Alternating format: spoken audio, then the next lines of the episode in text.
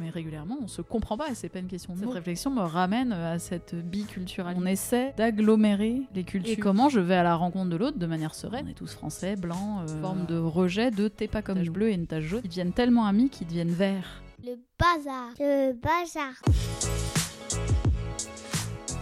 Bienvenue dans Joyeux Bazar, le podcast de la double culture. Nous sommes de plus en plus nombreux, et c'est pas près de s'arrêter, à naviguer dans les eaux à la fois périlleuse et délicieuse de l'identité multiculturelle.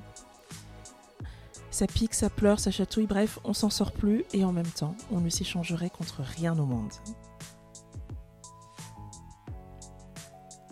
Je m'appelle Alexia Sena, je suis française et je suis camerounaise. Un peu plus, un peu moins selon les moments. Et je m'intéresse à la manière dont on devient soi dans tout ce bazar qu'est la double culture. Qu'est-ce qu'on y gagne? Qu'est-ce qu'on y perd? C'est quoi nos racines?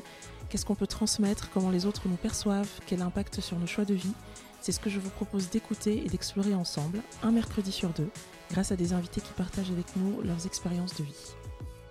Les épisodes sont disponibles sur le site joyeuxbazarpodcast.com, sur toutes les plateformes d'écoute et aussi sur les réseaux sociaux avec le compte Joyeux Bazar Podcast. Laissez des commentaires, dites-moi ce que ces histoires individuelles, qui sont aussi euh, très universelles, ont suscité en vous. Laissez-nous une note 5 étoiles et un commentaire sur Apple Podcast. N'oubliez pas de vous abonner pour ne rien manquer. C'est parti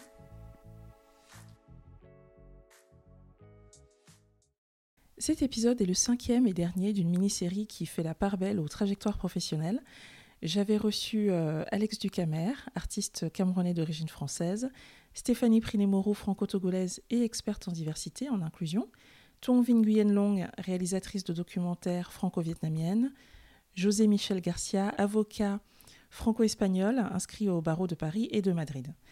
Aujourd'hui, pour clore cette mini-série, je reçois Valérie, franco-allemande. Alors, en fait, je la re-reçois parce que c'était déjà mon invité de l'épisode 2.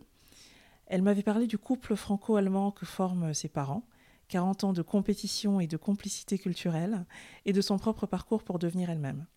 Ce jour-là, elle avait également évoqué l'entreprise qu'elle a créée pour que, dans des projets collectifs, chacun puisse trouver sa place, à soi, sans pour autant renoncer à qui il est. Et cette idée-là collait tellement avec certains aspects de la multiculturalité, ce qu'on appelle le vivre ensemble et de notre projet de société, ou ce qui devrait être notre projet de société à tous, ça collait tellement qu'à ce moment-là, j'ai décidé de garder ces propos pour en faire justement euh, cette mini-série. Je vous présente donc aujourd'hui la deuxième partie de notre conversation. Bonjour Valérie. Bonjour Alexia. Et bienvenue. Alors, tu es née à Hambourg, d'un père allemand et d'une mère française. Oui, je sais, ça fait très Wikipédia comme ça. tu y as grandi euh, jusqu'à tes 7 ans. Puis vous êtes venu vous installer en France, à Strasbourg, où tu as vécu donc jusqu'à tes 20 ans. Oui. Et donc, à 20 ans, tu as quitté Strasbourg pour Paris, où tu es venu faire une école de commerce. C'est ça, exactement. Et c'est dans cette école-là, parisienne, qu'on t'a dit que tu pouvais pas être euh, franco-allemande et qu'il fallait te positionner? Oui, ça fait un peu bizarre. On pouvait faire qu'une euh, qu'une croix en face de français et autres, je crois. Ah, c'est sympa. Et où j'ai pris la liberté folle d'écrire de toutes lettres franco-allemandes. Qu'est-ce qui t'a pris Et j'ai été rappelée par le secrétariat qui m'a dit que j'avais mal rempli ma fiche et qu'on ne pouvait pas être franco-allemande, qu'il fallait choisir. Bon, moi j'aime bien commencer l'interview par des souvenirs un peu désagréables, mmh. tu vois. C'est bien. Ça te met en jambe, j'aime bien. Et du coup, on va, dire, on va enchaîner directement sur cette question donc qui t'agace. Oui, allons-y. En quoi est-ce que tu te sens parfois très allemande et en quoi Mm. est-ce que parfois tu te sens euh, très française? L'allemand, c'est toujours euh, le mec en Birkenstock, en chaussettes, euh, un peu beauf, un peu gros, un peu moche, pas très fun. Voilà. Donc c'est pas toujours facile de dire je suis allemand et j'adore, je trouve ça trop cool. je me sens pas du tout française quand on schématise les Français à ce, cette envie permanente de gruger, de contourner les règles. qui, est, qui est parfaitement fausse. par qui est ailleurs. Je ne sais pas parfaitement vient, fausse. cette réputation qu'on nous fait. J'ai un côté très respectueux de la règle. C'est respectueux de la règle à l'allemande, c'est-à-dire qu'on sait qu'on contribue au collectif en respectant la règle. Donc euh, ça, c'est très important pour moi. Et en même temps, je dois bien avouer que le côté un peu frais, léger des Français, euh, j'aime bien aussi. Le couple fran- franco-allemand euh, au sein de l'Union européenne, alors c'est une longue histoire hein, de, Oui. de, de rivalité et d'alliance, toujours à mi-chemin entre une volonté, mais réelle pour le coup profonde, de, de construire quelque chose ensemble et en même temps une espèce de, de, de difficulté, euh, d'incapacité à se comprendre. Est-ce que tu dirais la même chose de tes parents? Ma mère est donc française et prof d'allemand en France, et mon père est allemand et prof de français et d'anglais en Allemagne. Et donc, euh, il y a de la concurrence en termes de culture euh, d'origine, il y a de la concurrence en termes de système scolaire, il y a de la concurrence en termes de métier, de en façon ouais. d'enseigner, voilà. Donc euh, moi, cette opposition, euh, oui, oui, je l'ai clairement vécue. euh, c'est une, une bataille permanente. Chacun aime profondément le pays de l'autre parce que je pense qu'on ne devient pas prof d'une langue si on n'aime pas fondamentalement le pays. Mais néanmoins, ma mère le dit d'ailleurs très ouvertement. Elle dit on est ensemble depuis plus de 40 ans et on parle la langue l'un de l'autre. D'ailleurs, ils se sont simplifiés la vie. Mon père parle allemand, ma mère parle français, donc chacun parle sa langue. Comme ça, C'est pratique. Ils ont essayé de parler tous les deux français, tous les deux allemands, mais il y en a toujours un qui est désavantagé, donc ils parlent chacun leur langue. Et pour autant, ma mère dit, euh, mais régulièrement, on se comprend pas, et c'est pas une question de mots, c'est une question de culture. Euh, Valérie, c'est quoi un amarillo? Alors, un amarillo, donc déjà, c'est le nom que j'ai choisi pour mon activité. Un amarillo, c'est une personne qu'on rencontre euh, à un moment de sa vie, souvent sur une période assez brève, parfois en voyage, et qui vous comprend tellement profondément sur ce temps si court qu'il change le cours de votre vie. C'est beau. Ça donne envie de partir en voyage. Mhm. c'est beau, oui. Et alors Amario, effectivement, c'est aussi le, le nom de l'entreprise que tu as créée. Donc Oui. après euh, 10 ans à travailler en tant que salarié, puis ah, je sens que le 10 ans il t'a fait mal. là. Je suis désolée. Je- je- Ah non, ça fait même plus. Après une longue période à travailler, ça. Un peu en audit, puis en conseil en transformation pour le secteur public, puis pour des entreprises privées. Euh, donc tu as effectivement lancé ta propre activité avec l'objectif de de faire en sorte que sur les projets collectifs, que chacun puisse trouver sa place et apporter Mhm. ce qu'il sait faire de mieux. C'est toi que Mhm. je cite. Mhm. Euh, et et j'aime beaucoup aussi ça. Tu parles de sauver l'importance de la relation. Comment on fait ça? Ça m'intéresse. Eh bien, je cherche encore. c'est marrant parce que moi, je pense qu'on est beaucoup à chercher le sens de notre vie et ce pourquoi on est fait. Ça m'a pris longtemps et euh, je suis moi-même assez étonnée et presque un peu déçue de me dire en fait, ça ne tient qu'à ça. c'est tellement Oh, bah, basique. Toute cette réflexion me ramène à cette biculturalité, ça me semble évident. Sauver l'importance de la relation, euh, c'est ça, c'est de se dire euh, quelle partie de moi je décide sciemment de mettre dans le collectif, parce que moi je pars de la conviction qu'on vit pas ou mal complètement tout seul.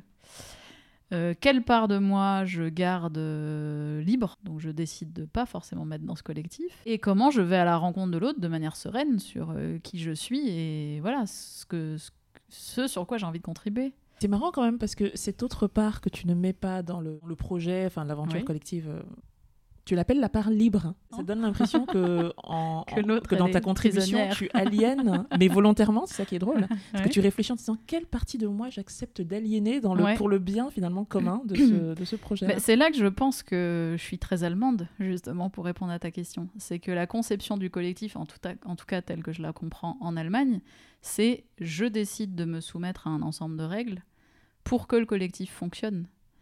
Et donc, quelque part, c'est pas une aliénation, mais c'est un ensemble de, de règles potentiellement contraignantes, mais au service du collectif. Et d'ailleurs, c'est pour ça que, et c'est très drôle, hein, que mon slogan, c'est euh, libérer l'action et l'engagement au service du collectif. Et une de mes copines me disait Mais t'es tellement franco-allemande C'est vrai, t'as dit ça? Et me disait Mais oui, le côté liberté, c'est la France, c'est liberté, égalité, fraternité. Au service du collectif, c'est la part allemande. Donc euh, c'était très drôle de l'entendre comme ça. Parce Mm. que je pense qu'effectivement, euh, tout me ramène à ça finalement. Enfin, Je peux pas y échapper.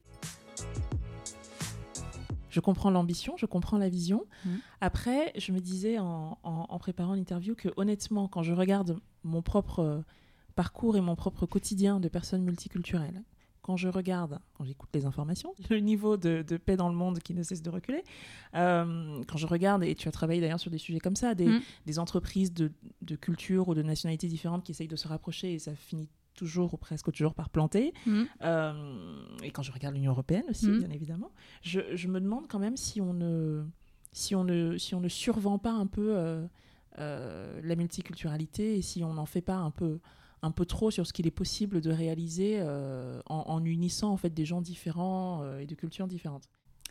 Et ben alors tu vois, je vais rebondir sur ce que tu disais tout à l'heure sur la part de liberté.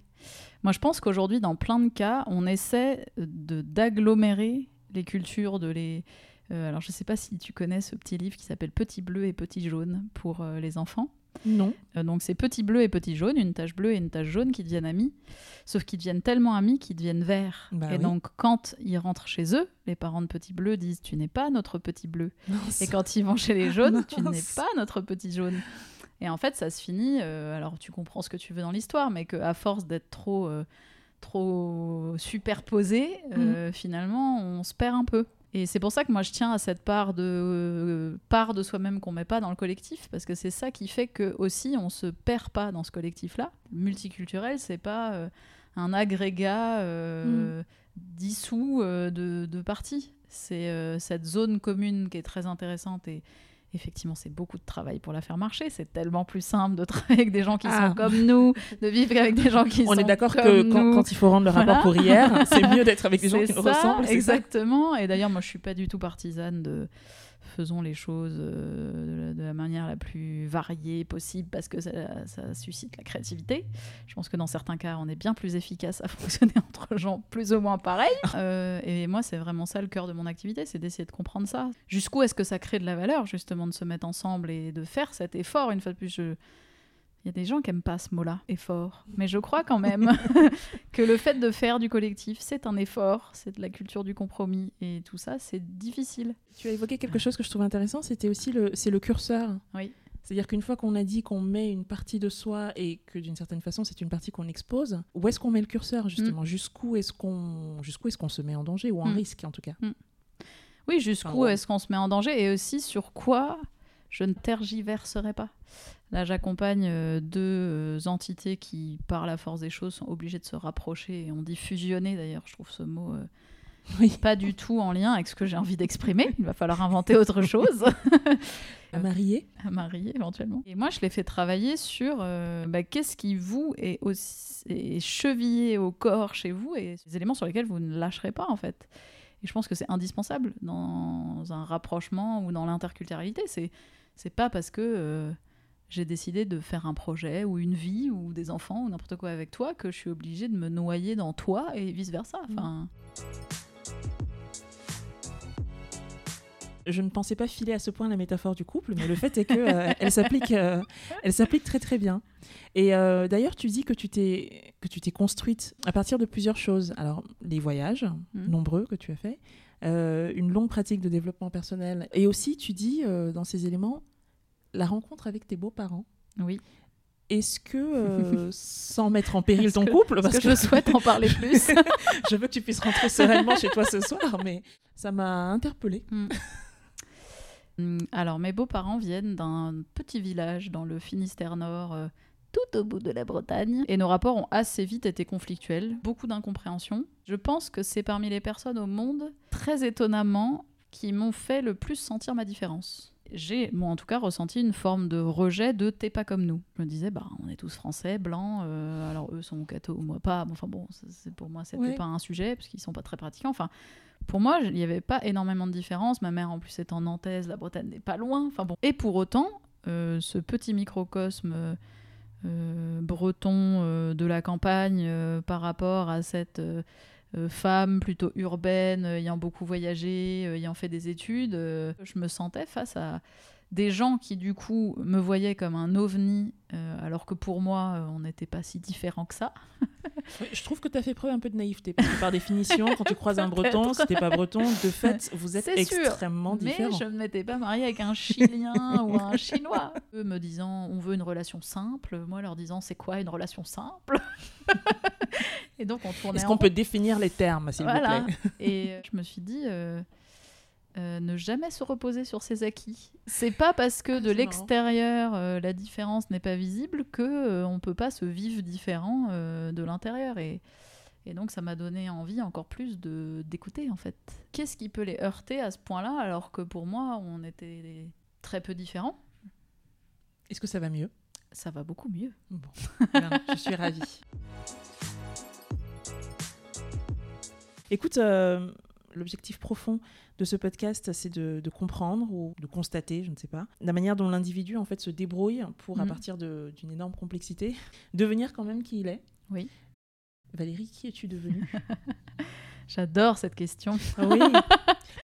Euh, Enfin, moi, ce qui m'a beaucoup aidé, c'est revenir au basique. Je suis qui euh, Quelles sont les choses que je fais très naturellement euh, Au final, cette double culture, elle m'a appris quoi? Écoute, pose des questions avant de plaquer des jugements. Sois qui tu es simplement, c'est-à-dire à l'aise dans la relation, avec une certaine intelligence émotionnelle, ce côté franco-allemand, à la fois libre et attaché au Oh. collectif.